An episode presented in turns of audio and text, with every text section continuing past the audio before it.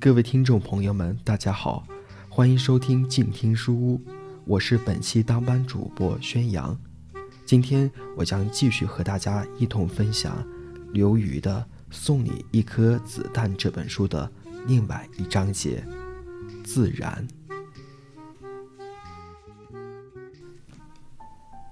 我的邻里有一个美国老头儿，叫斯蒂夫，七十多岁了，却挤在学生宿舍里。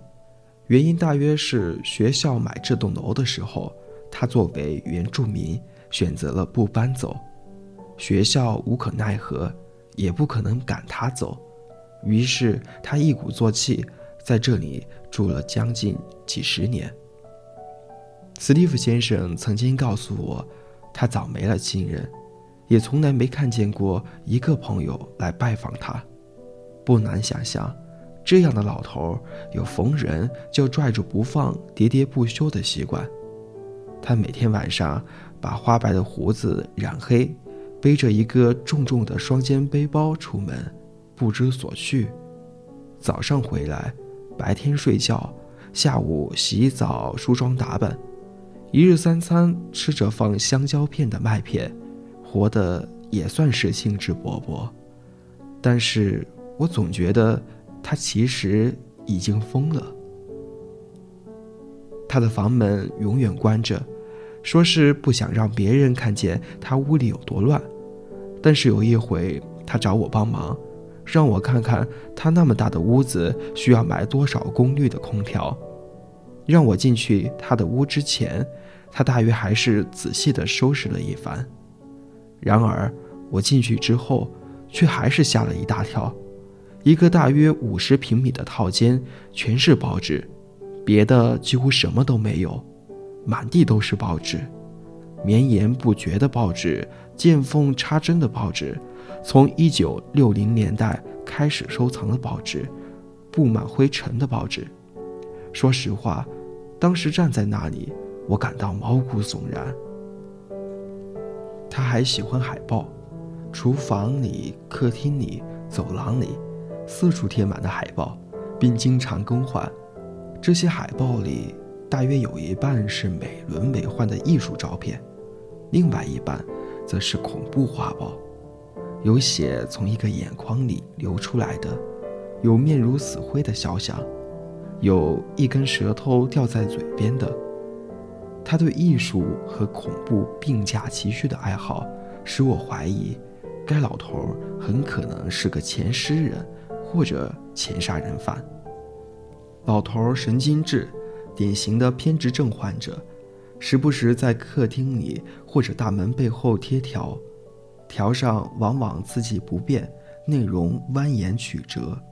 仔细研究，无非是谁偷了我海报上的一颗图钉，请还给我；谁把客厅桌子上的植物搬到了桌子下面，请不要这样做了，等等。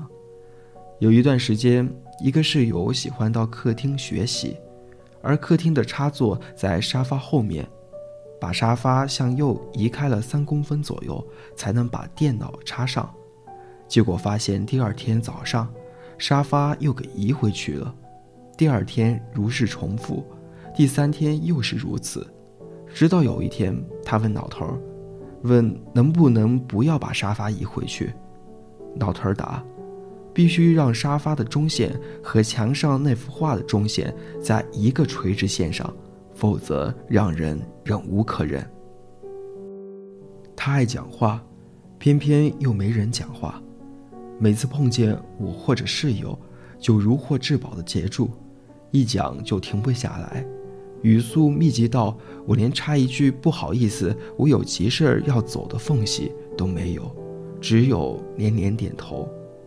便是你有一只脚已经迈进了卫生间，他也一定要把长篇大论讲完之后，才让你能够把另外一只脚迈进去。今天在客厅里碰见了他，他告诉我他心脏出了毛病。我站住听他开始讲述他的心脏问题，这才注意到，在我住这个公寓四年里，其实这个老头老了很多。以前还健步如飞什么的，现在却开始表情迟滞，身形萎缩。刚来的时候，就有一个室友担忧地告诉我，他很担心他会暴毙在房间里，但是没有人知道，直到尸位传出。四年过去了，这个担忧更加的迫在眉睫了。现在他还有了心脏病，想安慰他，却不知从何说起。没亲人，没有了朋友。连楼下的保安都曾跟我说，他是个 pain in the ass。那么，我怎么安慰史蒂夫先生呢？亲爱的斯先生，请哪儿也别去，请在你的房间里耐心的等死。看着他的眼睛和他噼噼啪啪的嘴巴，我想，他害怕吗？怕自己死在屋里，没有人知道，直到侍卫传出吗？然而，这几乎已经成了定局。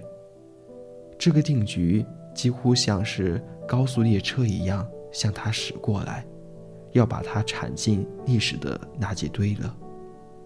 他一转身，差不多就能看见自己在一堆报纸上腐烂的情形。事实上，他已经死了，已经在腐烂了。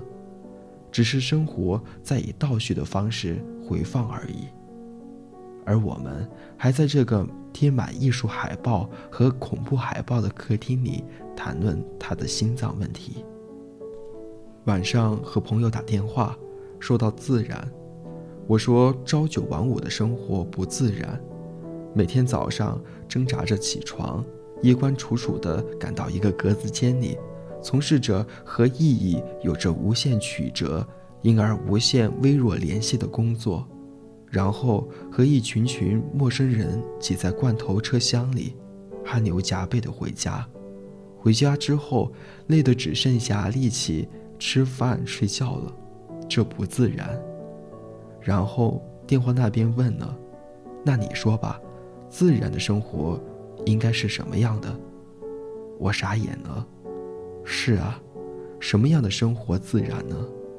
除了上学、考试、工作、结婚、生孩子，似乎也没有别的出路。奋不顾身地制造一点热闹，守住这点热闹，也就是这点热闹而已。嘴上说不出什么，心里却还在嘟囔，想着什么样的生活自然。突然想到了斯蒂夫先生。孤独、渺茫、疯狂、无所事事、不被需要，青春的浓雾散尽以后，裸露出时间的荒原。人奋斗一辈子，不就是为了挣脱这丧心病狂的自然？心一紧，在电话这头，老老实实的闭上了嘴。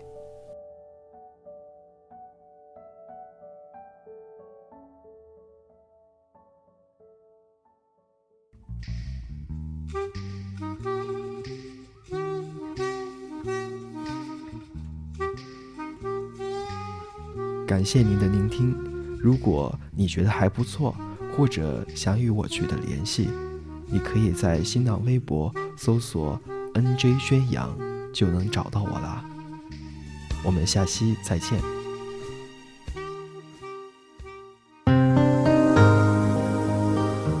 本节目由静听有声工作室荣誉出品。